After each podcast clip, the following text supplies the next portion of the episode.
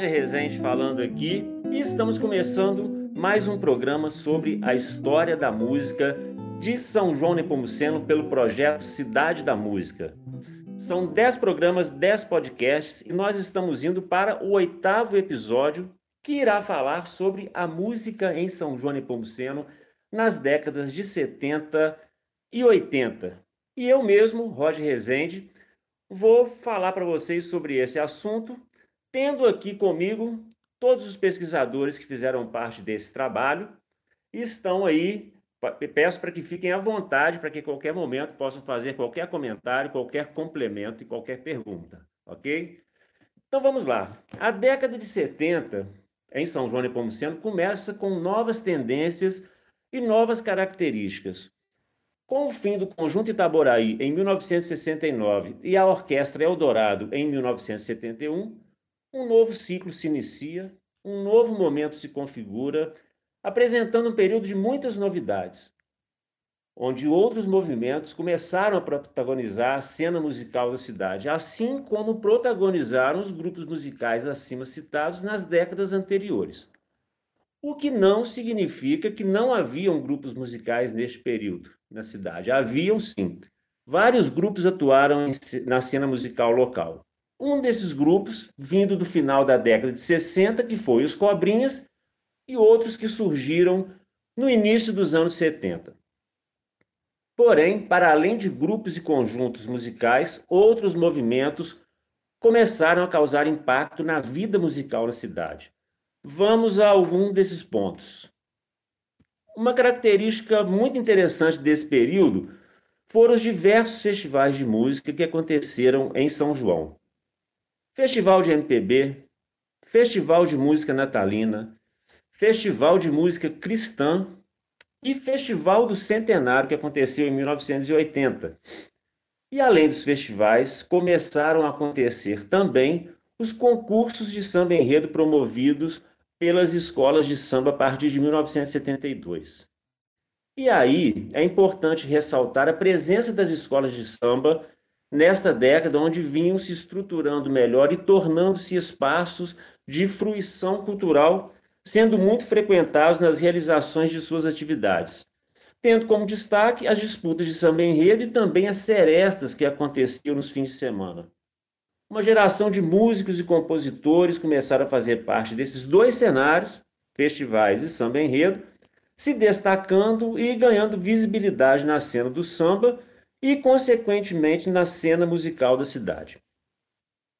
Bom, num outro aspecto, podemos destacar a presença marcante da música caipira, música sertaneja raiz, em diversos eventos no município, inclusive de forma assídua na exposição agropecuária e industrial, que tem a sua primeira edição em 1971 e nos meios de comunicação, como a Rádio Difusora, com programas dedicados ao gênero, tendo como protagonistas músicos, artistas e duplas sertanejas locais. Então, em 1971, acontece em São João Nepomuceno a primeira exposição agropecuária industrial, que passou a ser um palco muito importante e uma vitrine para os artistas locais. Poderemos observar isso na trajetória de vários artistas, grupos e bandas que serão citados aqui, como as duplas caipiras citadas ainda há pouco. Um outro destaque deste período não se apresentava nos palcos nem nas rádios, e sim nas ruas da cidade. A famosa fanfarra do Instituto Barroso, que iniciou suas atividades em 1972 e que desfilava nas datas de 16 de maio, aniversário de São João Nepomuceno, e 7 de setembro, proporcionando um verdadeiro espetáculo ao público. Bom, vamos lá. Vários grupos musicais, diversos festivais de música acontecendo, escolas de samba em ascensão, vivendo um momento inédito, música caipira marcando presença através de várias duplas e artistas, surgimento da exposição agropecuária como palco de visibilidade para a cena musical local, mais as fanfarras em plena atividade. É bastante coisa, né? Bom, diante desse cenário, com tantas novidades que aconteceram ao mesmo tempo, eu vou iniciar esse trajeto pelos grupos musicais que atuaram nos anos 70 em São João Nepomuceno. E vou começar falando sobre o grupo Os Cobrinhas, que foi um grupo musical criado pela Nelly Gonçalves por volta de 1967-68. Os Cobrinhas, o grupo fez diversos shows em São João Nepomuceno, Mar de Espanha e também em Taru, distrito de São João Nepomuceno. Acompanhou o badalado cantor Jerry Adriani em sua vinda em São João Nepomuceno, possivelmente por volta de 1970. É, na divulgação de um de seus cartazes, o repertório divulgado como quente e avançado com ritmos variados para todos os gostos. E ainda destacando os mais jovens baterista e guitarrista da região. E aí, conversando com Nelly Gonçalves, eu fui querer saber quem são esses músicos tão jovens, né? O baterista e o guitarrista. O baterista é o Zé Luiz, Zé da Nelly, irmão da Nelly, e o guitarrista, o Wilson Ramiro. Depois de passar por algumas modificações, o grupo que surgiu por volta de 67 e 68 inicia os anos 70 com a seguinte formação: Nelly Gonçalves, voz, Antônio Menezes na guitarra solo, Márcio Velasco no baixo e Zé Luiz na bateria. O conjunto passou a chamar-se N4, um quarteto. E as modificações não pararam por aí. Em seguida, ele convidou Oberon para assumir a guitarra base. A nova formação passou a ser conhecida como N5. E fica óbvio que esse N aí se refere ao nome da Nelly. Vieram a seguir Dalminho Pereira, que passou a dividir as vocalizações com Nelly, Serjão Miciaja na percussão e Silvia Heleno Picoroni no teclado. Surgia assim o N8, depois batizado como Popson. E a última apresentação do grupo ocorreu no ano de 1973, no Baião da Exaca, e teve a participação de Rui Barbosa, que atuou no teclado. Agora a gente vai falar um pouco sobre um outro grupo deste período, que é o grupo musical Excelsior. É, alguns músicos que pertenceram à última formação da orquestra Eldorado resolveram montar um novo conjunto denominado Grupo Musical Excelsior. Entre outros, participaram dele José Carlos Furlan no sax, Rubens Pinton no vocal e Carlos Mauro na bateria. Também passaram por ali os guitarristas Paulo Roberto Barbosa, o Cricri, e José Maria Pororó, que permaneceram por pouco tempo, Wilson Ramiro e também Márcio Velasco. O José Carlos Soares chegou a participar do grupo tocando trompete. O Grupo Excelsior se apresentou na primeira exposição agropecuária de São João de Pompoceno, em diversos bailes e atuava também nos distritos e cidades vizinhas. E interessante, foi o grupo deste período que durou mais tempo, indo até o ano de 1980. E depois o grupo musical Excelsior se desfaz, e aí nós vamos ver a consequência disso um pouco mais à frente, lá nos anos 80. Um outro grupo que surge nesse período, por volta de 1971, é o famoso grupo Pitomba, que era formado por Dalmin Pereira na guitarra e voz, Silvio Heleno Picorone, guitarra, Márcio Velasco, contrabaixo, Zé Nelly, bateria, mais o Renê Ladeira e o Bellini no vocal. A proposta musical do grupo transitava entre a música instrumental autoral e canções autorais também. As músicas de Serjão e Renezinho tendiam a uma influência do rock progressivo. Talvez tenha sido a única banda desse estilo na cidade. Algumas das composições ganharam letra de Jorge Marim. Uma de suas apresentações foi no badalado Festival de Música Popular Brasileira no novo Clube Trombeteiro de Momo em 1978, promovido pela Escola da comunidade Doutor Augusto Glória. O grupo fez o show e reprisou as músicas vencedoras dos festivais anteriores. Entre uma música e outra do repertório autoral, Jorge Marim recitava poesias, surpreendendo o público e assim o grupo compunha uma nova estética, propunha uma nova estética musical. Tocaram em Argirita, na Fazenda Vitória, no Baile da Rainha da Primavera e também em Roça Grande. É interessante observar que no grupo haviam vários integrantes que participavam do grupo Os Cobrinhas. E a sua última apresentação, a sua despedida, aconteceu no ano de 1978. Um outro grupo que surgiu nesse período foi o Itaboraí 70, formado por Sebastião Barbosa na guitarra, Paulinho Cricri no baixo, Serginho Pavanelli na bateria, Rubinho Pavanelli na guitarra e o Wellington Itaboraí no teclado. Logo em seguida, o Itaboraí 70 passa a se chamar Grupo Som Livre, mantendo a mesma formação até 1974, quando finaliza suas atividades musicais. E aí é interessante observar o quê? Que neste momento meados dos anos 70, surge a onda das discotecas e influencia diretamente na sobrevivência de alguns grupos musicais deste período, tendo em vista o aspecto predominante da música mecânica nesses ambientes, diminuindo consideravelmente o mercado de trabalho para os grupos musicais que atuavam naquele momento.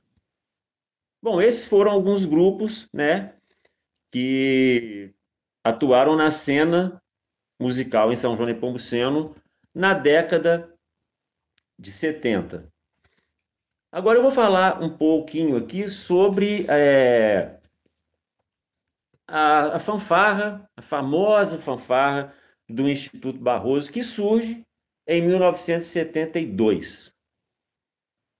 Bom, foram 13 anos de atividade e por ali desfilaram diversas gerações de alunos que compunham a fanfarra do Instituto Barroso, tradicional colégio de São João e Pomuceno, comandados por Hélio, Barro... Hélio Roberto Barroso Silva, o Beto Vampiro, com total apoio da diretoria do colégio. Alinhada, vestindo branco, vinho e dourado, a fanfarra tinha como símbolo um brasinha, que, segundo Beto, foi inspirado no fato de serem chamados de capetinhas pelos seus críticos, devido à cor do uniforme.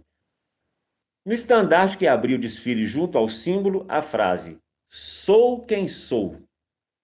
Em 1980, a fanfarra atinge um número de aproximadamente 180 integrantes e sua composição incluía cornetas, tubas, flautas, pratos, bumbos, surdos, taróis e caixas, além de acrobatas que movimentavam arcos, halteres e bastões, proporcionando, além de um espetáculo musical bastante sonoro e consistente, um belo espetáculo visual também. Depois você tira essa fungada minha aí em alta. A fanfarra do Sobi, como era conhecida, se apresentou por muitas vezes em diversas cidades como Belo Horizonte, Juiz de Fora, Leopoldina, Santana do Deserto, Guarani, Descoberto, Rochedo de Minas, entre outras cidades. Um fato interessante, contado pelo Beto Vampiro, numa das poucas entrevistas presenciais em tempos de pandemia é que nos primeiros anos de existência, a fanfarra chegou a pegar instrumentos emprestados na escola de samba Avenida Carlos Alves, a Exaca. Instrumentos como surdos, caixas e taróis. Com o tempo, a fanfarra foi adquirindo uma estrutura instrumental mais completa a ponto de retribuir a gentileza à escola de samba Exaca. E vale ressaltar que vários integrantes faziam parte de ambas as baterias. Outros colégios também apresentavam muito bem as suas baterias, como a Escola da Comunidade Doutor Augusto Glória, que a partir de 16 de maio de 1981 passou a se chamar Fanfarra Carlos Rocha, e a fanfarra do Colégio Polivalente, que mais tarde, a partir do ano de 2011, passou a se chamar Fanfarra Laureto Alves do Nascimento, homenageando o importante músico são joanense, falecido em 2009. Bom, agora vamos falar sobre os festivais de música. E haja fôlego, hein? Aqui vamos destacar alguns festivais que aconteceram nos anos 70 e também alguns festivais bem do início dos anos 80, que repercutiram bem no cenário musical da cidade. No início dos anos 70, começam a acontecer os primeiros festivais de música e também os primeiros concursos de samba enredo em São João Nepomuceno. Momento propício para o surgimento de vários compositores que passaram a atuar com mais frequência, tendo assim mais destaque na cena musical local. Cidade foi influenciada pelos grandes festivais que aconteceram no país, naquele momento em que revelavam grandes artistas que passaram a ter visibilidade a partir de então. Vários festivais foram promovidos pela Escola da Comunidade Doutor Augusto Glória e organizados por Volney Fabiano de Moraes. Os festivais aconteceram no novo Clube Trombeteiros de Momo, obtendo grande sucesso de público e crítica.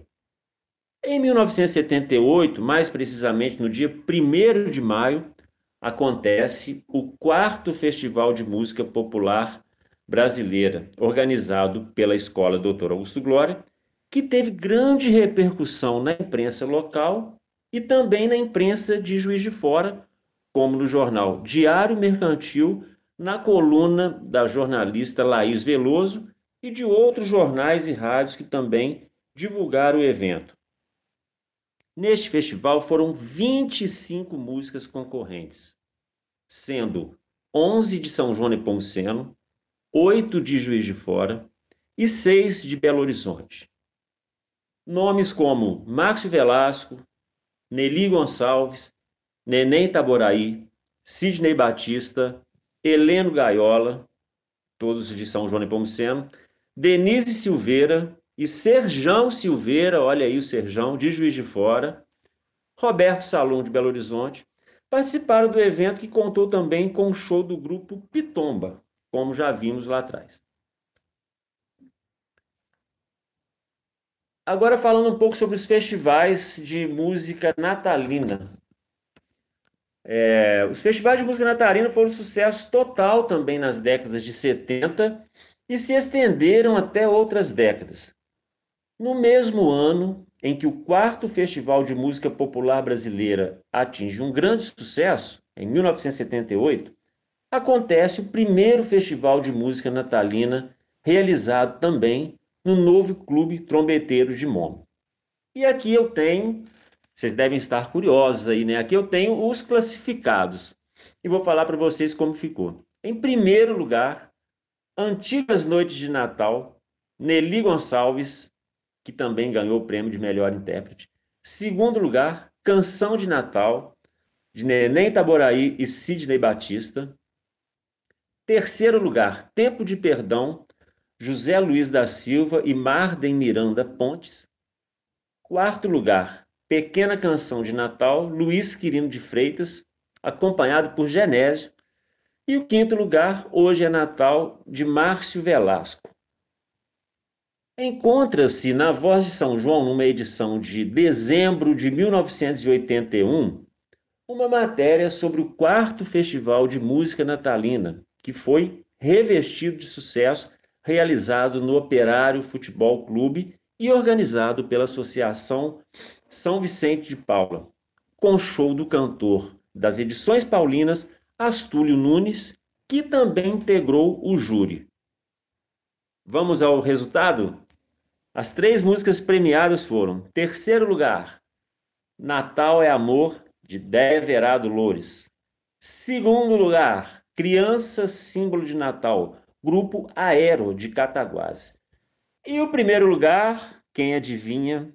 Vamos ver quem vai adivinhar. Um novo renascer de Nelly Gonçalves. Cleverson Cabral, Joia Dalva, Márcio Velasco, Neném Taboraí, Nelly Gonçalves, Déia Verardo, Sidney Batista, Maria Inês Rigolon, Luiz Quirino de Freitas figuram, entre outros, como compositores participantes em diversas edições dos festivais natalinos. Outro festival que aconteceu na década de 70 foi o Festival de Música Cristã, promovido pela Igreja Metodista, vencido pelo então jovem Cleverson Cabral. Em 1980, São João Nepomuceno completou 100 anos de existência e aconteceu no Centro Cultural Gabriel Procópio Loures um festival para escolher o hino do centenário. E os vencedores foram Neném Taboraí e Sidney Batista, tendo como intérprete Oscar Itaboraí.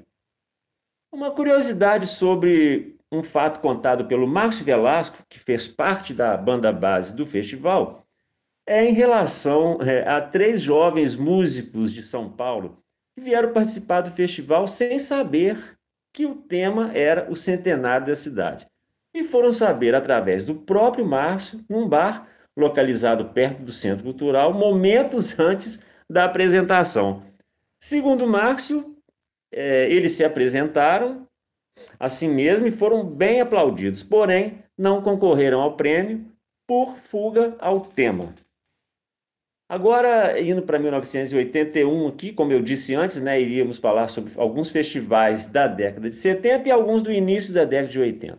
Em, em 1981, mais precisamente no dia 6 de setembro, a escola de samba Avenida Carlos Alves, a ESACA, promove na sua quadra o Festival da MPB, organizado pelo Wilson Magno Batista e apresentado por Adilson Cunha Honório. Das 31 músicas inscritas, 29 se apresentaram. Participaram músicas do Rio de Janeiro, Juiz de Fora, Santos Dumont e Angra dos Reis, sendo a maior parte das músicas de compositores são joanenses. Querem saber o resultado?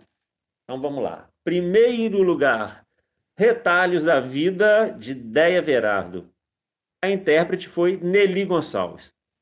Segundo lugar, Valsa Falsa, Rui Gonçalves Ferreira, que foi considerado o melhor intérprete, de Juiz de Fora. E terceiro lugar, Rancho dos Inocentes, de autoria de Marcos Dadalt, Luiz Costa e Silvio Negão. O intérprete foi Silvio Negão. Interessante, né? A, a escola de samba realizando um festival de MPB vindo desse dessa onda toda aí dos anos 70. E aí vale lembrar também quanto aos concursos de samba enredo que passaram a acontecer com frequência nas escolas de samba em São João, que vários compositores começaram a se destacar, como Luiz Quirino de Freitas, Leaci Reis, Luiz Campos, Nelir Gonçalves, Ieso Fábio de Almeida, Paulinho Cricri, entre outros. Agora vamos falar um pouco sobre o sertanejo raiz, a música caipira. Uma grande movimentação aconteceu na música sertaneja raiz, a música caipira, em São João Nepomuceno, na década de 70. O programa Fazendinha do Culpado João Batista dedicado à música sertaneja raiz, que era transmitido pela rádio difusora, atingia grande audiência e revelava muitas duplas sertanejas e artistas do gênero naquele momento. O programa que já vinha da década de 60, além de apresentar um repertório que representa a vida rural por meio da música caipira, que fala da rotina do homem do campo de forma simples, indo até a um revés no amor, prestava inúmeros serviços de utilidade pública a essas comunidades, criando assim uma fidelização de audiência grande e dispensável naquele momento. Muitas duplas e artistas se destacaram nesse período, como Zé do Laço Florestal, Escuro e Escurinho, Zé Peão e Laçador, que eram os irmãos Arrichete, os irmãos Ramiro, Clarão e Clarim, João Mineiro e Mineirinho, Estrelo e Estrelinho, Pioneiro e Paulista, Pires e Pirins, entre outros. Agora, uma dupla que se destacou muito devido ao fato de se apresentarem frequentemente no programa do compadre João Batista foi Zé do Laço e Florestal. Segundo Florestal, após se apresentarem no programa, começou a aparecer vários shows. A dupla se apresentou na primeira exposição agropecuária de Bicas em 1970 e na primeira de São João Nepomuceno em 1971 e seguiram se apresentando ininterruptamente até a 25ª edição da feira local, que foi em 1995. Se apresentaram também inúmeras outras exposições agropecuárias pela região e por outros estados, também por diversas vezes no programa do famoso radialista José de Barros, em Juiz de Fora. Se apresentavam com frequência em clubes da cidade, como o Operário Futebol Clube e o Trombeteiros, arrastando um grande público. E participaram do festival da Rádio Record no Mineirinho, em Belo Horizonte, obtendo o 16º lugar num concurso com 150 músicas concorrentes. E como já foi citado aqui em vários momentos, a exposição agropecuária de São João Nepomuceno, que teve sua primeira edição em 1971, Vale ressaltar que surge nesse momento um palco muito importante na cidade, que trouxe prestígio e visibilidade aos artistas e músicos de São João, tendo em vista que muitos artistas diversos gêneros musicais se apresentaram e ainda se apresentam frequentemente na principal festa são joanense que acontece no aniversário da cidade, no dia 16 de maio. Bom, Entrando na década de 80, isso continua. E mais uma geração de artistas e bandas de São João começam suas trajetórias tendo este palco como um espaço para suas apresentações, além dos artistas com carreira já estabelecida na cidade e também artistas de renome nacional. Fala, Roger. É o Ivan falando aqui, cara. É... Seguinte, o que, que fica dos anos 70 para os anos 80? Grande Ivan. Bom, quanto aos anos 80, veremos em boa parte uma continuação dos anos 70. Porém, surge uma nova geração de músicos na cidade e uma geração musical muito eclética, por sinal. Algumas tendências do momento vão influenciar alguns segmentos da música. Só para entendermos melhor, eu vou citar aqui três tendências que se configuravam na cena musical nacional nos anos 80. Primeira coisa, a música sertaneja que teve seu boom nos anos 80, mudando a estética em relação à música caipira ou à música sertaneja raiz, que a partir daí começa a perder espaço para o subgênero que é a música sertaneja romântica. Um outro ponto é o movimento do rock nacional, que também se configura neste período e inspira e estimula novas bandas de jovens adolescentes. E também o movimento do Cacique de Ramos, que do Rio de Janeiro explode para todo o Brasil nos anos 80, com uma safra incrível de sambistas, influenciando gerações do samba da cidade que transitavam entre as escolas de samba e as rodas de samba que faziam, na maioria das vezes, de maneira informal nos bares da cidade. São João, nesse período, é, apresentou reflexos dessa repercussão musical que aconteceu no país, assim como aconteceu também em outras décadas. E juntando tudo isso a aquilo que ficou dos anos 70, né? Muitas atividades musicais criadas e iniciadas nos anos 70 continuaram acontecendo também nos anos 80, como eu disse. Um exemplo disso são os festivais de música, sendo que o Festival de Música Natalina se estendeu por outras décadas, inclusive. E vale ressaltar que neste momento, nesse mesmo contexto, compositores são joanenses se destacavam e venciam festivais fora da cidade. E dois exemplos disso, podemos dizer aqui, Nelly Gonçalves e Paulinho Cricri.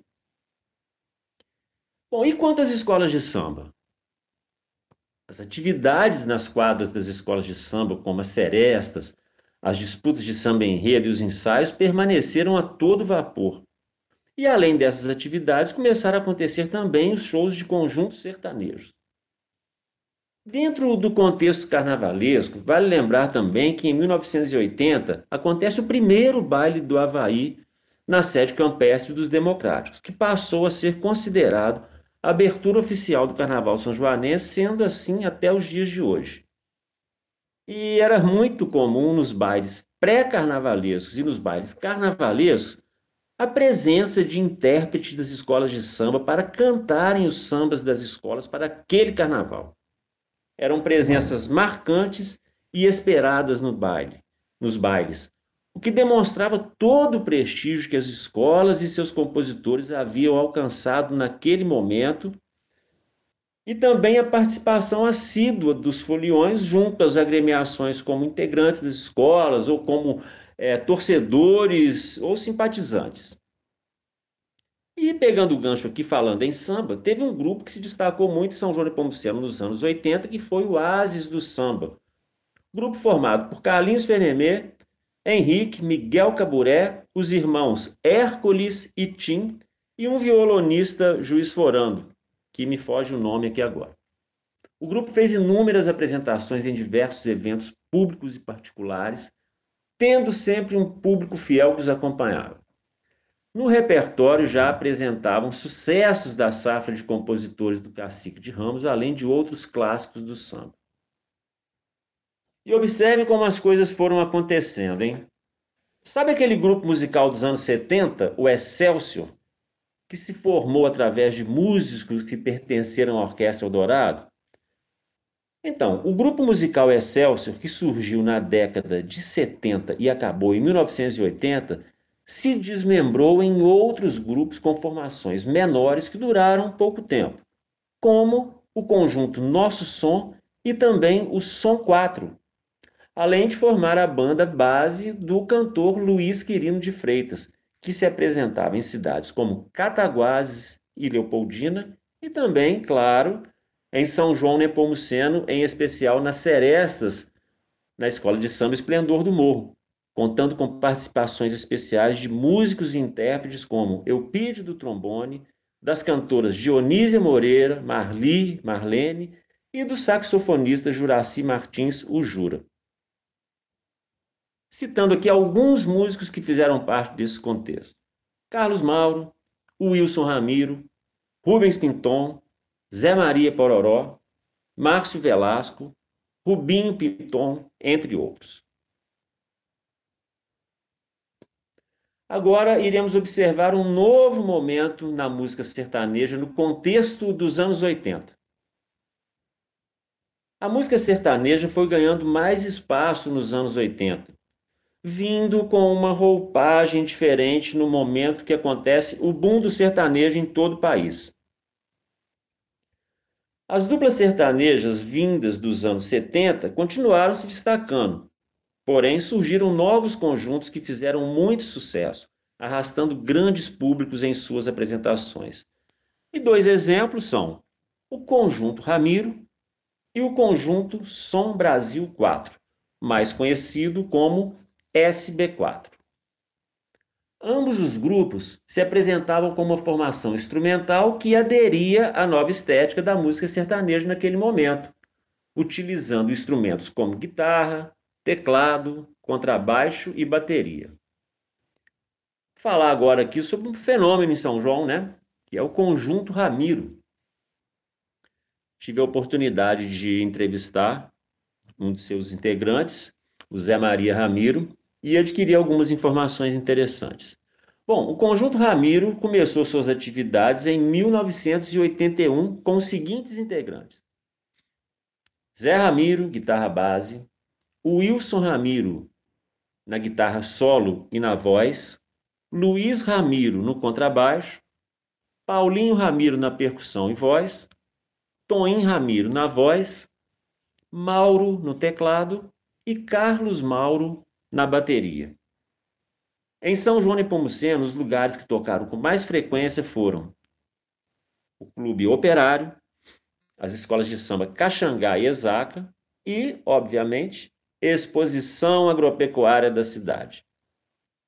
Se apresentaram em Juiz de Fora na ASE, na festa da primavera, no mês de setembro, e se apresentaram em várias outras cidades, como Petrópolis, Cataguases, Leopoldina, Rio Novo, Guarani, Descoberto e demais cidades vizinhas. O auge do conjunto Ramiro se deu no final da década de 80 e no início da década de 90. E o conjunto permaneceu em atividade durante 12 anos. Agora vamos citar aqui também o Som Brasil 4, o SB4. Surgiu em 1985, na cidade de São João de Pomuceno, e era formado por Serginho Pavanelli na bateria, Toninho Mascate no contrabaixo, Joãozinho no acordeon e Joaquim na voz.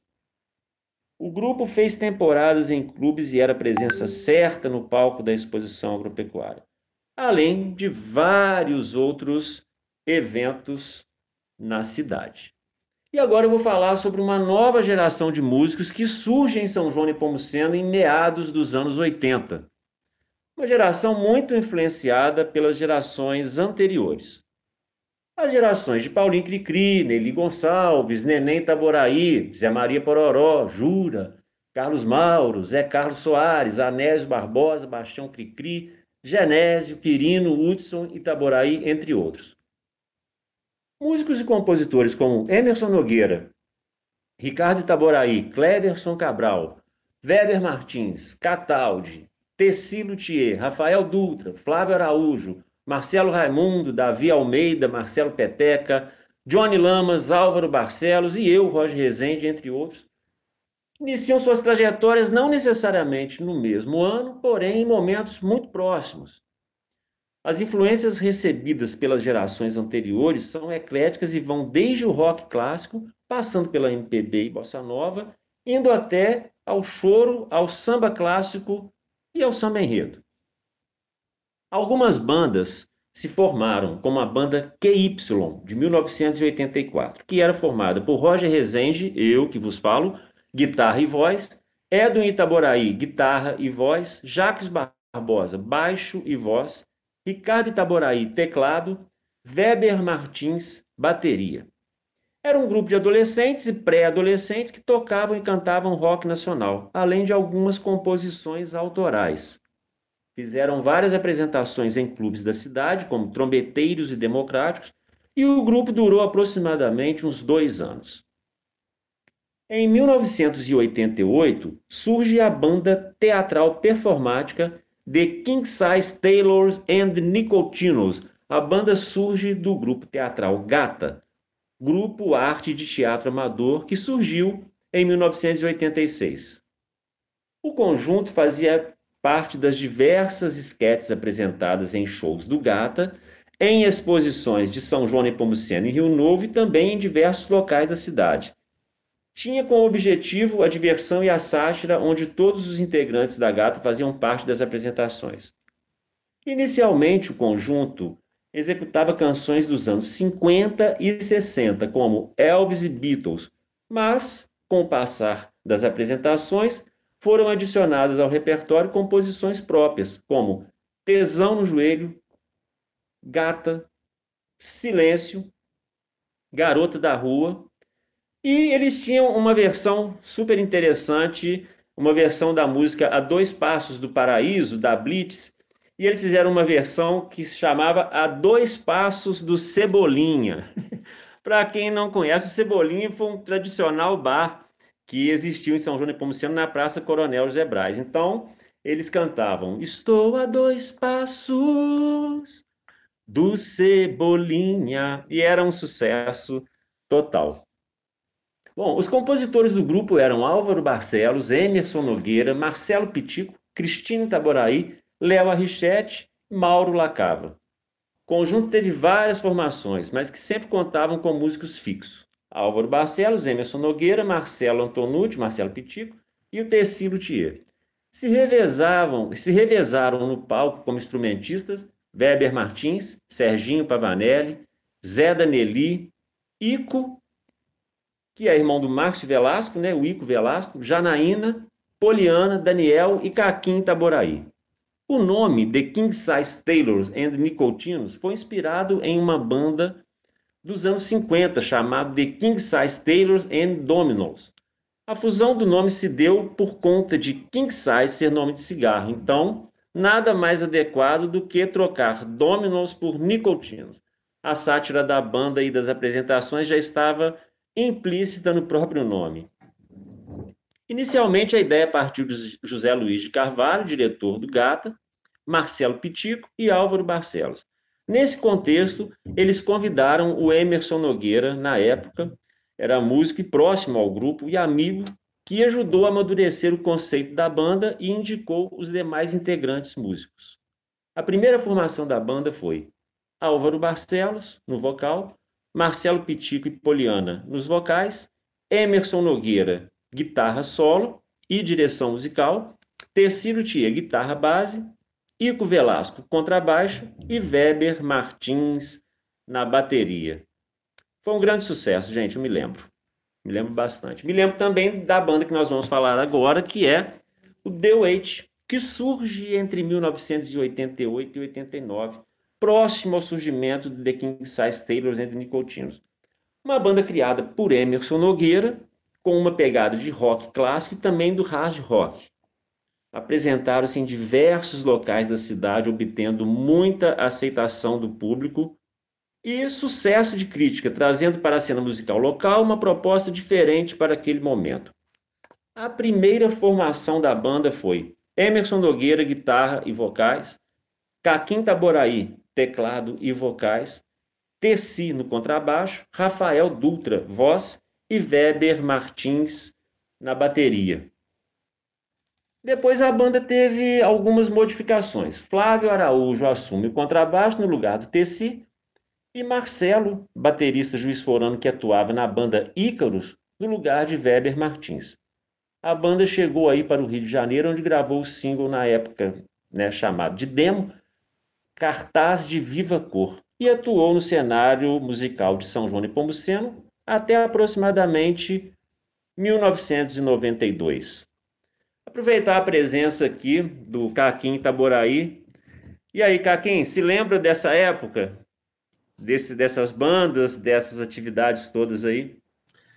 Como não, né, Roger? Me, me lembro bastante, né? Participei aí com você do QY, queria que, se você, fosse possível, você explicasse um pouco sobre o nome, que eu também não me, não me recordo se assim, o motivo do nome é uma coisa também, parece uma sátira também, uma brincadeira também. Uhum. Mas, não é? Acho que, que sempre as pessoas é. perguntam, mas o que, que, que, é esse nome? Que é Y, né? Que é isso, né?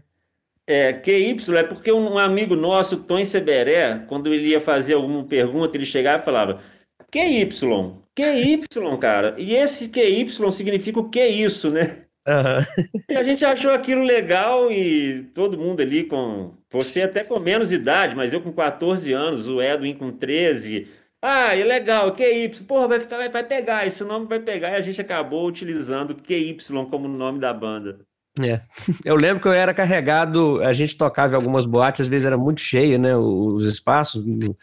É, o Oplas, né? Que a gente chegou a tocar ali no, no uhum. Trombeteiros. Eu lembro de, de, eu ser carregado no colo, assim, na carcunda do, do, do Sebastião Lamas, né? E de vocês, porque eu era muito novinho, né? Vocês, para ultrapassar aquele público grande que tinha, né? A boate cheia, eu ia por cima, assim, até chegar lá no palco, no camarim, né? Pra Sim. gente tocar.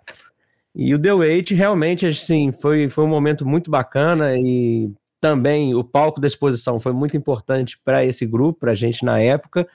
E a gente chegou a se apresentar muitas vezes aqui em boates e fora de São João, Juiz de Fora, festivais de rock em Juiz de Fora, é, sul de Minas. Nós rodamos um, bastante com esse grupo também e com bastante perspectiva, assim, né, de, de, de carreira mesmo, né? Gravamos no Rio de Janeiro esse single, né? Na época um demo e tomou uma proporção muito, muito bacana esse grupo. Me recordo muito bem, Rocha. Foi uma época muito legal, né? Muita coisa acontecendo e essa nova geração de músicos influenciada por outras gerações, ela veio com tudo, né? E trazendo essa perspectiva mais eclética. No entanto, que é, tinha uma banda aqui de rock, mas ao mesmo tempo o cara estava disputando samba nas escolas de samba, como já aconteceu com Emerson, né, de ganhar samba na Exaca, enfim. Isso um que eu ia... bem, bem interessante.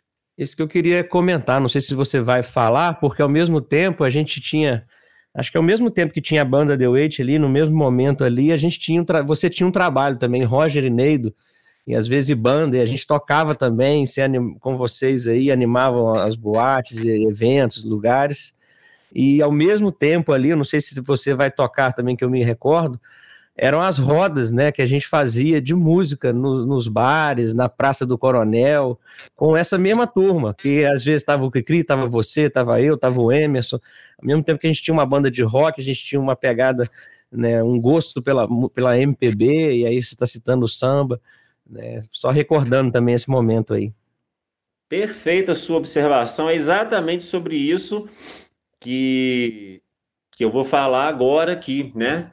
É, vou começar falando aqui nessa parte final é, que as principais alternativas de locais para apresentação deste período eram os clubes, as escolas de samba, as boates, como você citou aí o Oplas, né? Tinha o Oplas e o Caco, o Oplas no Trombeteiros e o Caco no Democrático.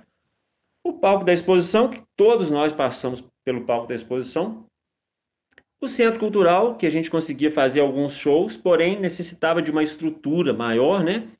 E principalmente agora entrando aonde? Nos bares, né? O bar, os bares passaram a ser os espaços assim com música ao vivo mais frequente. Nesse mesmo contexto, passou a se ver também as formações reduzidas em duo, às vezes trio, e até mesmo voz-violão. É. É, bom, o, os espaços das apresentações, que eram muito frequentes acontecerem em bares, eram espaços reduzidos e onde os músicos estavam começando a ganhar seus primeiros cachês. Sendo assim, a formação reduzida unia o útil ao agradável. Um bom exemplo disso, e aí, Caquim, quando você falou do Roger Ineido e o Emerson também fazia é, os seus shows, entre outros, né?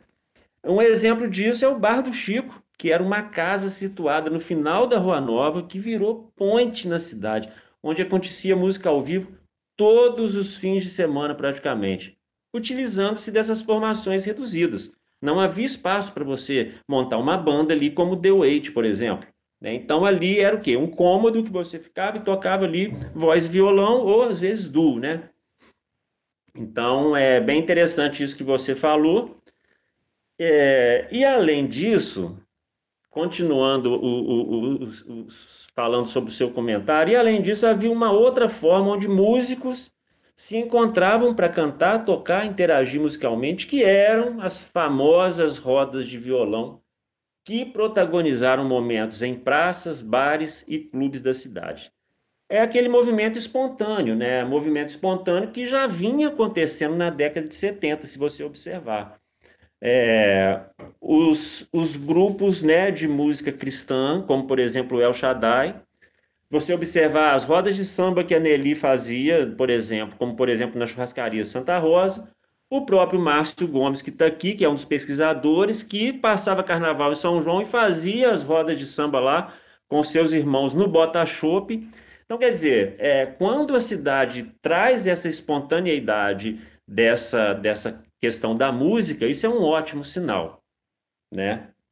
Então, voltando a essas rodas de violão, as famosas rodas de violão que começavam duas horas da tarde, terminavam duas horas da manhã, é, nomes como Paulinho Cricri, Bastião Cricri, Emerson Nogueira, e aí vem aquela galera de Caxias que passou a frequentar São João, né, de Duque de Caxias, no Rio de Janeiro, que passou a frequentar São João, e depois passou a morar em São João, que é o Leonel, o Mido, o Neido, o Zico, Cláudio, entre outros. É... O Dalmin Pereira, que já era de uma outra geração, que fez parte lá do Pitomba, que fez parte do, dos Cobrinhas, enfim. É, o Cláudio Carneirinho, de BH, que atuou como músico na cidade, Almir Mendonça, Edwin Itaboraí, Jacques Barbosa, Caquim Itaboraí e eu frequentávamos essa, essa, essa roda de violão que tinha um aspecto interessante. Além dos clássicos da MPB, ali a gente sempre foi muito estimulado pelo Cri-Cri a apresentar as composições autorais. Então, isso é um aspecto muito interessante. Quer comentar mais alguma coisa, Caquinho? Roger, eu queria comentar que isso para a gente, na verdade, era uma grande escola, essas rodas. É, escola de, de composição, porque a gente ouvia, às vezes, de primeira mão, composições do, do, do Cricri e outros. Escola de vocais, né? A gente ficava testando e, e, aprendendo a fazer os vocais, tentando copiar os vocais também que já existiam nas, nas versões originais das músicas. Né? Então, assim, é, acho que isso para nós foi uma grande escola, talvez a escola que a gente não teve formal, mas era muito frequente. Né? A gente não está falando de um dia, de uma roda, a gente está falando de muitos dias e aquela vontade quase de todos os dias estar tá encontrando para tocar e sentir aquela emoção que era essas rodas que a gente fazia de violão. Está muito marcado na minha memória, acho que é de todos nós que vivemos aquele momento. Exatamente. É, nessas rodas, né, Caquim, misturaram-se duas gerações de músicos da cidade, criando assim isso que você falou, um intercâmbio musical entre essas gerações, além de muitas relações de, de amizade. Né? Então, realmente tem essa, essa, esse aspecto afetivo mesmo com relação a, a, essa situação e coisas que só a música consegue trazer, né? Só a música consegue é, unir e nos dar essa sensação maravilhosa. E vale destacar que muitos músicos dessa geração, que a partir da profissionalização que se deu no final dos anos 80 e início dos anos 90, buscaram novas alternativas em outras cidades e centros urbanos, como Juiz de Fora, Rio de Janeiro, São Paulo e Belo Horizonte. Bom, e assim a gente termina o oitavo programa sobre a história da música de São João Nepomuceno, falando sobre os anos 70 e os anos 80. Fiquem ligadinhos com a gente, em breve a gente está de volta. Um abraço sonoro, valeu!